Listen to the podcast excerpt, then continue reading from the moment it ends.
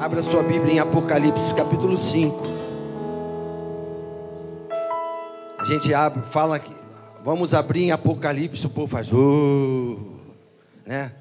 Parece um bicho de sete cabeças. Para ter o domínio do livro do Apocalipse, você tem que estudar muito. Tem que ser PhD em queimar pestana. E quando eu era jovem, adolescente, isso foi uns duas semanas atrás, eu me dedicava muito ao, à escatologia bíblica. Se você pegar minha Bíblia aqui, você vai ver que ela é cheia de referências de um livro com o outro. O livro do Apocalipse ele se, se encaixa, se enquadra com o livro de Daniel no Velho Testamento. O livro de Daniel é um livro escatológico. O livro de Lucas, capítulo 13, Mateus 24, são passagens escatológicas que fala de coisas que irão acontecer coisas que eu estudei há 40 anos atrás e que naquela época eu ficava pensando: como é que vai acontecer? Como é que isso pode acontecer há 40 anos atrás, 30 anos atrás? As coisas que a gente vê hoje em dia, né? Tão assim, acelerada. E a tendência é que daqui para frente a coisa acelere cada vez mais. A tecnologia de uma forma absurda. A cada dia que passa você vê coisas que o homem está inventando, é, o, Daniel disse que a ciência iria se multiplicar e o homem ainda não conseguiu nem desenvolver 10% da sua capacidade mental. Imagina esse homem 100%. Eu creio que Adão era assim, perfeito. Com 100% da sua capacidade de colocar o nome nos animais, de suportar a Eva, de. Vou apanhar lá fora. Então, o Adão era perfeito. E com a queda, com a desobediência, veio o homem veio regredindo. O homem vivia 900. Vocês sabem qual foi o homem que mais viveu na terra? Matusalém, ou Metuselá, numa outra tradução. Viveu 969 anos. Você sabe o que significa Matusalém, ou Metuselá? É ali o nascimento daquele homem é um código que Deus estava dando para a humanidade naquela época. Tudo que acontece na Bíblia acontece com um propósito. Nada acontece na nossa vida sem propósito. Você ter vindo aqui na frente para pedir a Deus para ser cheio do Espírito Santo é propósito de Deus. O Matusalém, quando nasceu, o filho lá do Enoque, que andou com Deus, e Deus o levou para si, foi arrebatado, e é um símbolo da igreja. Enoque e Elias é o símbolo da igreja que foram homens que foram arrebatados, não passaram pela morte. Presume-se que lá na frente, as duas testemunhas que vão aparecer no Apocalipse, que irão testemunhar e que irão passar pela morte, seja Enoque e Elias, porque eles foram arrebatados. Mas Deus disse para Enoque, Enoque, quando o filho dele nasce, quando ele morrer, então virá. O significado de Metuselah, ou Matusalém. Quando ele morrer, então virá. E veja como é que a graça e a misericórdia de Deus já se, se aplicava lá no início da criação do homem. Deus foi dando, dando dias e mais dias e mais dias e mais dias àquele homem. E encheu aquele homem de dias, porque quando ele morresse viria o dilúvio. Quando ele morrer, então virá. Então, os pormenores da Bíblia que nós encontramos quando estudamos e quando a gente estuda Apocalipse, a gente conhece as coisas futuras, as coisas que irão acontecer. Eu já tenho uma cronologia bíblica dos fatos que irão acontecer e eu vejo a cada dia. Recentemente alguém me contou que está havendo aí um pacto da França liderada pela França de um pacto de paz. E a Bíblia diz em Tessalonicenses: quando vocês ouvirem acerca de paz, virá repentina destruição. Nós estamos vivendo literalmente, pelo que eu estudei esses anos todos, como que um quebra-cabeça se formando, a última volta do ponteiro. Jesus, isso parece até um jargão evangélico, né? Jesus está voltando.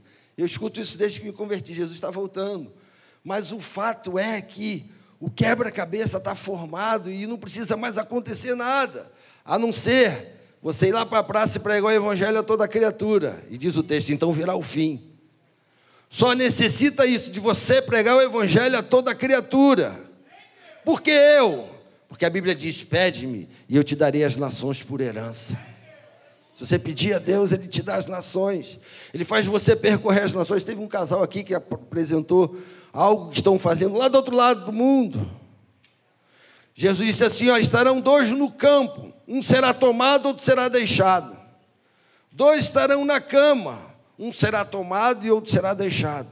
Na vinda dele vai ser um rapto global, um rapto universal, rápido, arrebatar, quer dizer, tomar com força, tomar com violência. É não que vai destruir a, a situação, mas vem rápido.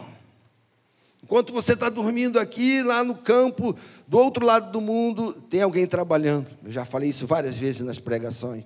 Enquanto alguém dorme lá na cama, no Japão, alguém está trabalhando aqui, mostrando que a vinda dele será um rapto global da igreja do Senhor. Você faz parte dessa igreja? Você está aqui pela primeira vez, Jesus quer alcançar o teu coração e fazer que você faça parte da família dele. Ele está regimentando nos quatro cantos da terra a sua igreja, a sua noiva, e vai chegar um momento que ele vai chamar todos. Apocalipse capítulo 5. Passagem linda.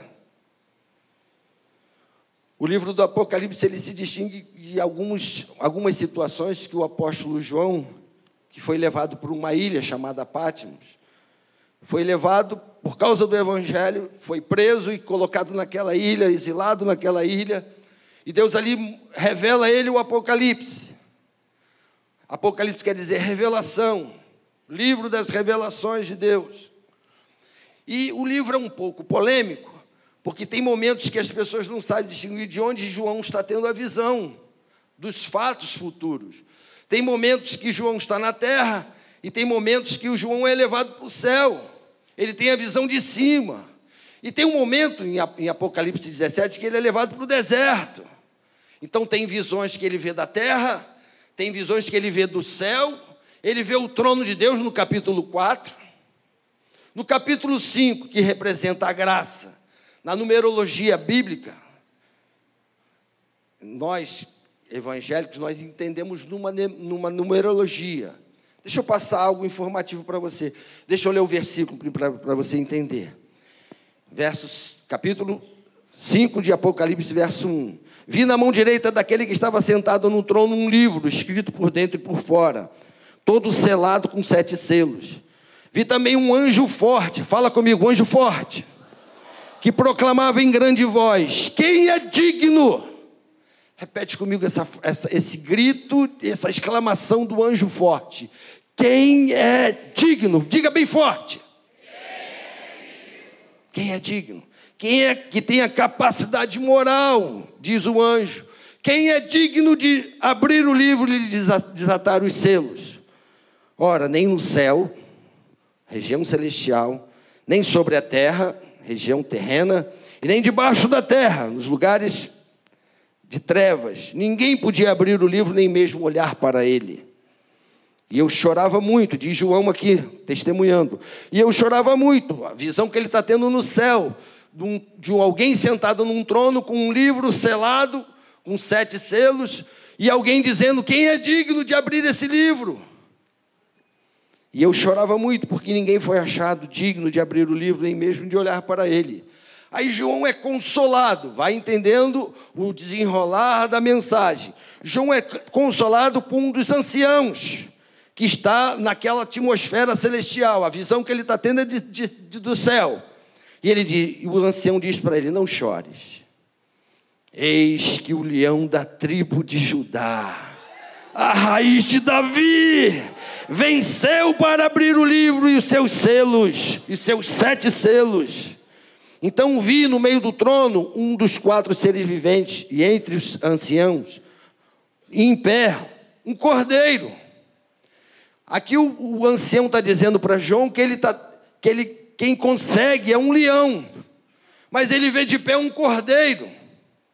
Jesus, quando veio, ele não veio como leão, ele veio como cordeirinho, manso, humilde, veio recebendo toda aquela carga que foi pregado aqui no domingo passado pelo pastor na, no Getsemane, ao ponto dele de pedir, Senhor, se possível, passa de mim esse cálice. Como homem, ele estava recebendo uma pressão terrível. E Getsemane quer dizer lugar da prensa. É onde o azeite, a, a oliva, ela é prensada e espremida. Era o que literalmente Jesus estava sofrendo ali no Getsemane. Se possível, meu Deus, passa de mim esse cálice, contudo que não seja feita a minha vontade, mas a tua. Jesus veio com o caráter de morrer pelo homem. Ele sabia que o propósito era esse. Galatas 4:4 diz que vindo a plenitude dos tempos, Deus enviou seu filho nascido de mulher, nascido sobre a lei. Ele veio cumprir a lei e ele sabia o caráter da sua morte porque ele lia todos os salmos. O Salmo 22 dá um retrato de, de como seria sua morte. Isaías 53, ele lia o Velho Testamento, ele sabia qual que ele tinha que passar pela, pelo Calvário. Mas o ancião diz assim: Então vi no meio do trono e dos quatro seres viventes, e entre os anciãos de pé, um cordeiro, como tendo sido morto. Ele tinha sete chifres, bem como sete olhos, que são os sete Espíritos de Deus enviados por toda a terra. Veio, pois, e tomou o livro da mão direita daquele que estava sentado no trono. Aquele cordeiro vai e toma o livro da mão do Todo-Poderoso. Ele está tendo a visão de Deus no trono e um cordeiro indo lá e tomando o livro. Pelos estudos, dizem que este livro é o livro da redenção da humanidade. E eu quero terminar a leitura aqui, pregar de trás para frente. Eu quero dizer para você que a história não termina com o inferno. A história não termina triste, a história não termina com derrota de ninguém, a história termina linda, dizendo que Ele é o vencedor, Ele é aquele que venceu, o trono dele está preparado. A história, a nossa história termina linda, e daqui a pouco eu vou entrar nela, em Apocalipse 22.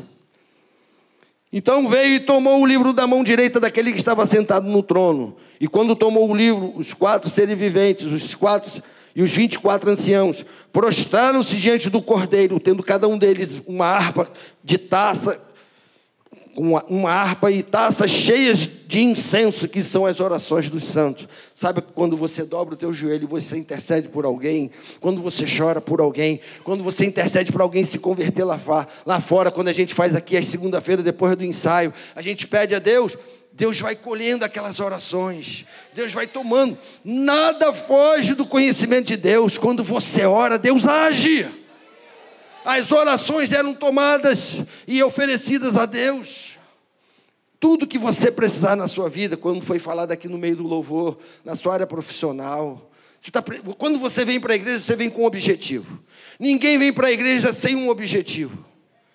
Toda segunda-feira, todo domingo, onde tem culto, quando você chega na igreja, você chega com um objetivo.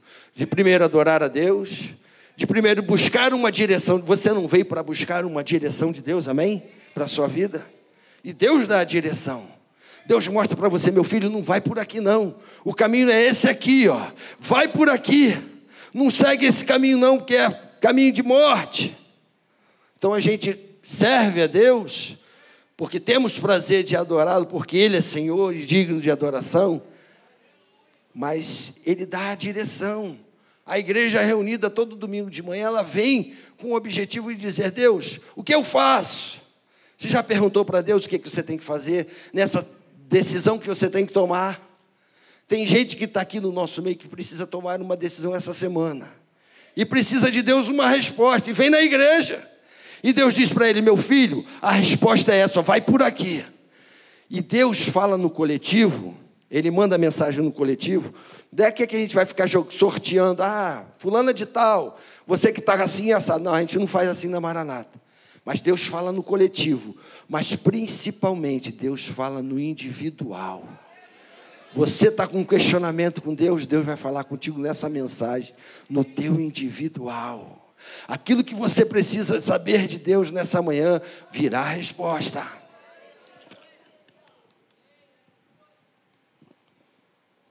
Então eu falei da numerologia, você vê que a gente está no capítulo 5 de Apocalipse. O capítulo 4 fala do trono de Deus.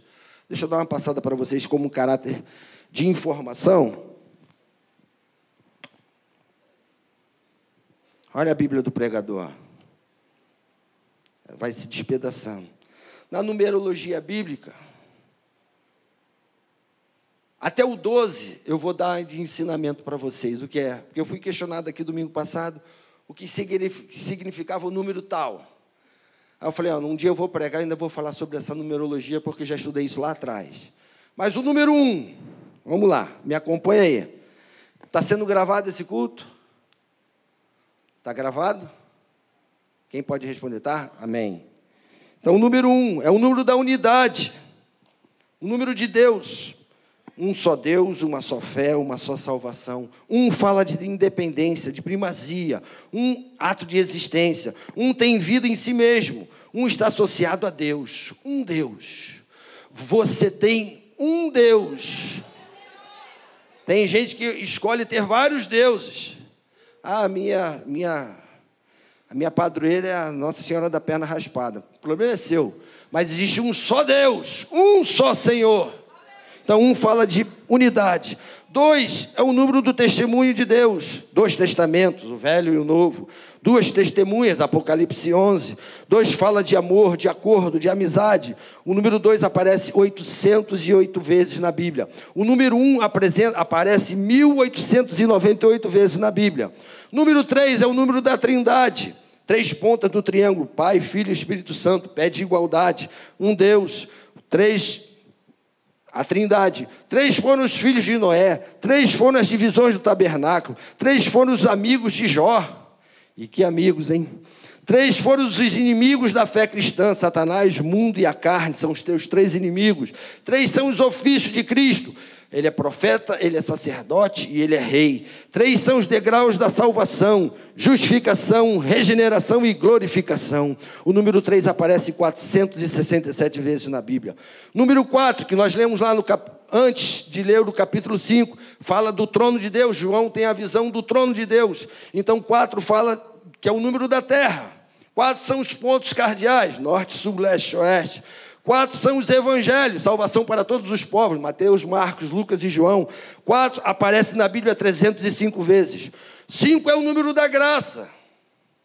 Você vai lá em João 5, você vai ver que a graça de Deus alcança um homem que vivia 38 anos sofrendo. Então, toda vez que você vê o número 5, está associado à graça de Deus, à misericórdia de Deus.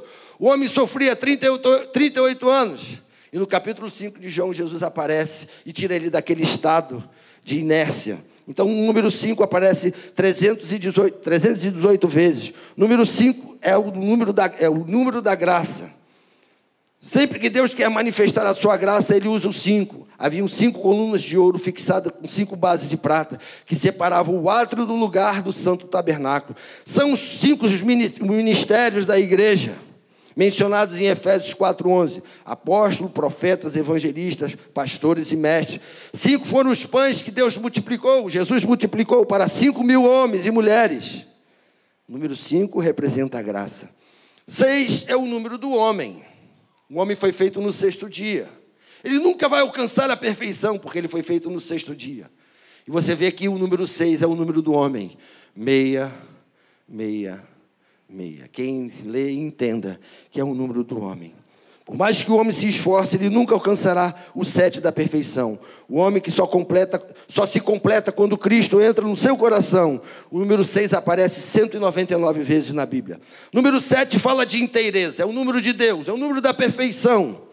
Sete foram os dias da criação, sete são as notas musicais, sete são as cores do arco-íris, sete foram os móveis colocados dentro do tabernáculo, sete foram os mergulhos de Naamã para ser curado, sete sacerdotes, sete trombetas, que deram sete voltas e somente no sétimo dia, no torno de Jericó, alcançaram a vitória. Sete foram as parábolas do reino, Mateus 13, sete foram as palavras da cruz. No Apocalipse nós encontramos sete igrejas, sete selos, sete taças, sete trombetas, sete coroas, sete diademas, sete personagens, sete visões de Deus, sete promessas para os vencedores.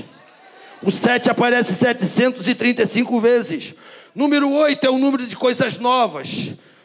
O número 8 vem da raiz hebraica Shimei, que quer dizer fertilidade, nova vida, novo começo, ressurreição espiritual. Em Gênesis 6, Noé pisava na velha terra. Em Gênesis 7, Noé está pisando na arca. Em Gênesis 8, Noé sai para pisar numa nova terra. Sai da arca com oito pessoas para reiniciarem um novo começo. Número 8 é o número do recomeço, da nova vida.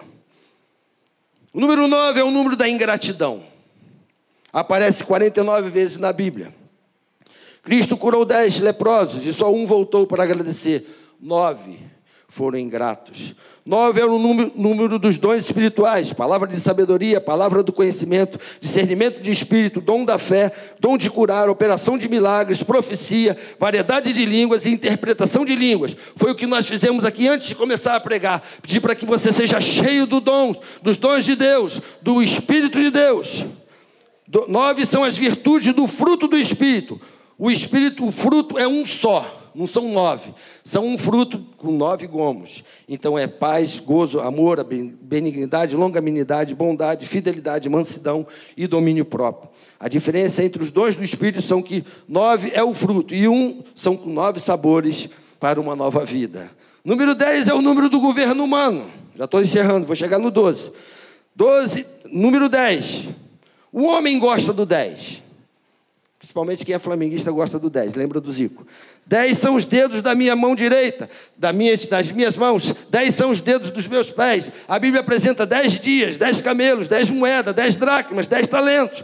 O número é bastante amplo. Dez aparece 242 vezes na Bíblia. Onze fala de desequilíbrio, desintegração, de confusão. Lembra de Gênesis capítulo 11, o que aconteceu na Torre de Babel? O homem quis fazer uma torre que chegasse ao céu. A ordem de Deus era que o homem se espalhasse pela terra. E o homem foi desobediente eles quiseram se ajuntar e, e contrário à vontade de Deus, fazer uma torre para chegar ao topo de Deus. Então 11 fala de desequilíbrio, de confusão. Os piores reis reinaram 11 anos. É só verificar na história bíblica. O 11 é mencionado 24 vezes na Bíblia. E o número 12 é o número do governo divino com relação à terra. 12 foram os filhos de Jacó. Doze foram os espias de Moisés, doze foram as tribos de Israel, doze foram as palmeiras encontradas em Canaã, doze foram os apóstolos do Cordeiro, doze foram os fundamentos da cidade onde iremos morar em breve. O número de doze é mencionado 187 vezes na Bíblia. Vamos passar por uma outra, um, por um outro texto. Estávamos em Apocalipse, certo? Agora abra a sua Bíblia.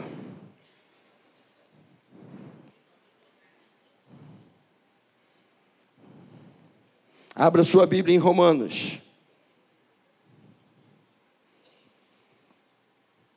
Romanos capítulo 8. Fala comigo, presente e por vir. Mais uma vez, bem forte, presente e por vir. Nós aprendemos no capítulo 5 que Jesus é o vencedor que tomou da mão daquele que estava sentado o livro da nossa redenção. Você foi redimido. Você tem um valor. Diga para a pessoa que está do lado: você tem um valor imensurável. Olha nos olhos dela e diga: você tem um valor imensurável.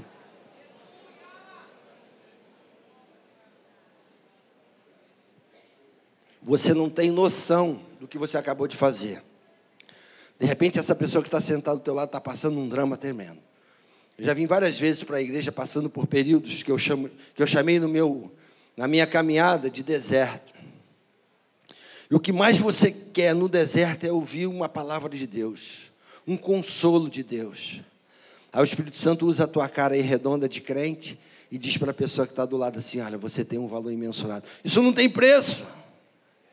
Quando você é cheio do Espírito Santo e dá um sorriso para alguém que está passando por um drama. Então, presente por vir. Vamos ver o que o texto bíblico diz nessa passagem de Romanos, completando o que nós entendemos lá do Apocalipse: Jesus foi o vencedor. Vencedor de quê, pregador?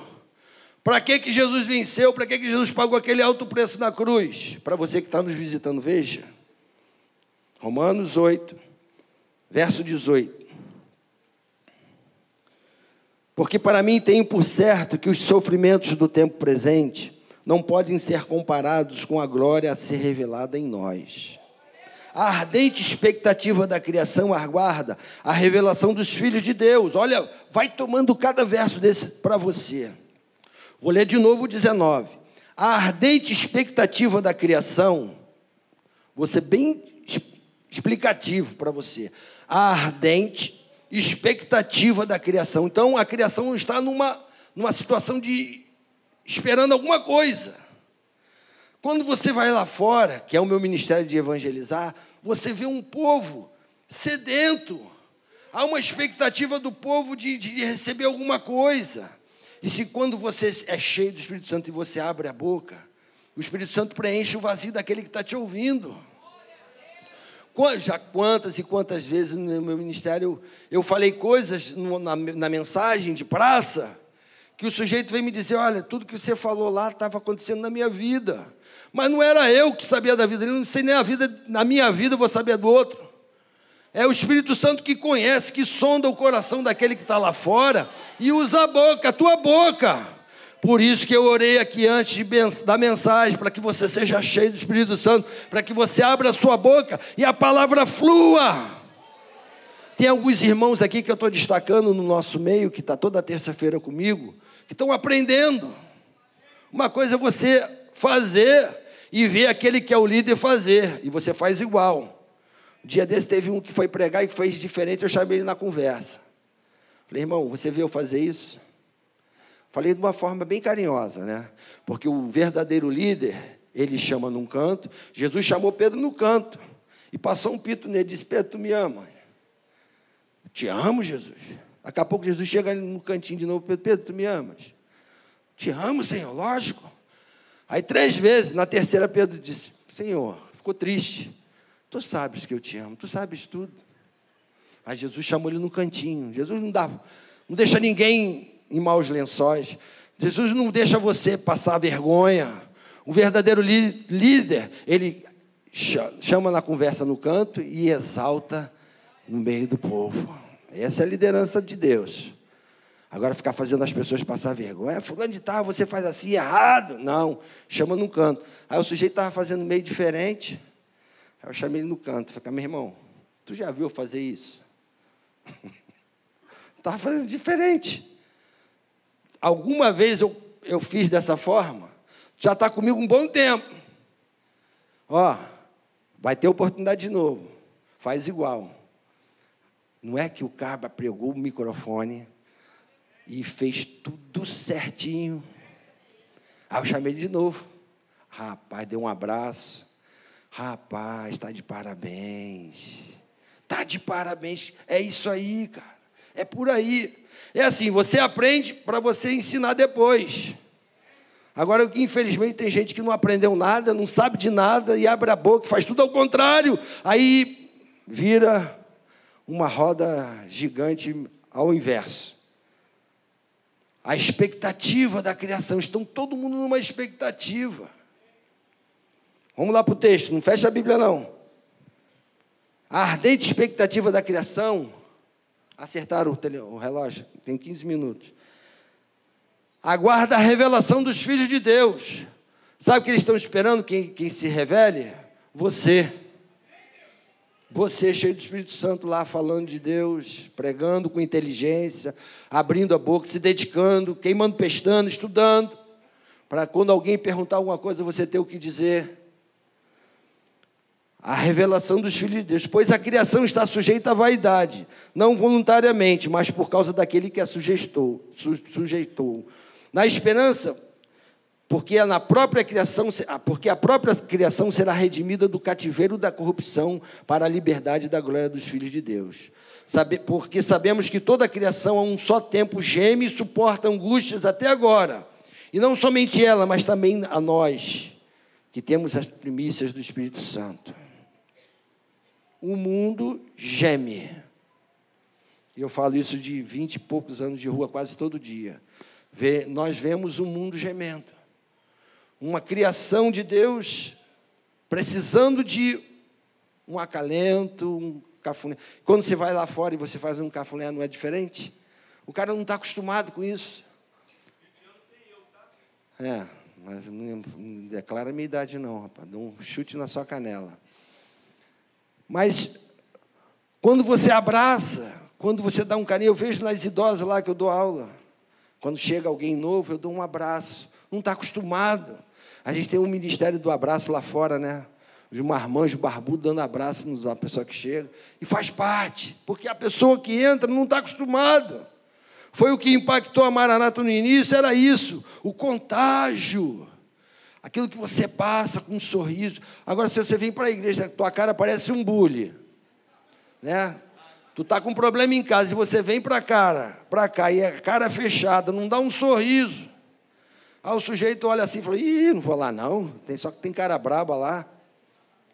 Então você tem que ter cara de frigideira, tem que sorrir. Tem que sorrir. Porque Jesus pagou um alto preço, a mensagem de embora. Uma vez um pregador foi pregar, aí botou tudo no, no, no esboço. Aí o, o cara do estava atrás, né? Na Assembleia de Deus tem aquele negócio das cadeiras dos pastores assim. Aí ligou o ventilador, no que ligou o ventilador, a mensagem do irmão foi voando. Ai meu Deus do céu, minha mensagem. Vou falar o quê? Estava tudo no papel. Mas Jesus é o vencedor lá do Apocalipse 5. Venceu para você. Quem é digno, vamos dizer juntos mais uma vez: quem é digno de abrir o livro? Diga, quem é digno? Igreja, quem é digno? Ele, o leão da tribo de Judá. Apocalipse 19 diz que ele tem um manto coberto de sangue, na sua coxa está tatuado, escrito: Rei dos Reis e Senhor dos Senhores. Ele é o teu Senhor, Senhor de toda a Escritura, o Senhor que te conhece por dentro e por fora. Tomou o livro da nossa redenção, pagou alto preço para você ser redimido, ser lavado. Jesus venceu a morte. Eu sempre digo essa poesia desde que me converti. Dizem que o ferro é forte, mas o fogo derrete o ferro. Dizem que o fogo é forte, mas a água apaga o fogo. Dizem que a água é forte, mas a rocha é mais dura. Dizem que a rocha é forte, mas o raio lhe reparte. Dizem que o homem é forte, mas a morte é quem lhe mata. Dizem que a morte é forte, mas Jesus Cristo venceu a morte. Vencedor, vamos ficar de pé, curva sua cabeça. Aleluia. Tomou o livro da mão daquele que está sentado no trono e disse: Eu comprei com meu sangue povos, línguas, tribos e nações. Você foi comprado com o precioso sangue de Cristo. Agradeça a Ele a tua redenção. Se essa manhã é a tua primeira vez de entrar nesse lugar, louve a Deus, porque Deus te trouxe no lugar que vai fazer de você família de Deus, morada de Deus, edifício de Deus, casa espiritual de Deus. Ele vai colocar dentro de você o seu Espírito Santo e fazer com que você ande na sua vontade e cumpra os seus preceitos e o ame para toda a eternidade.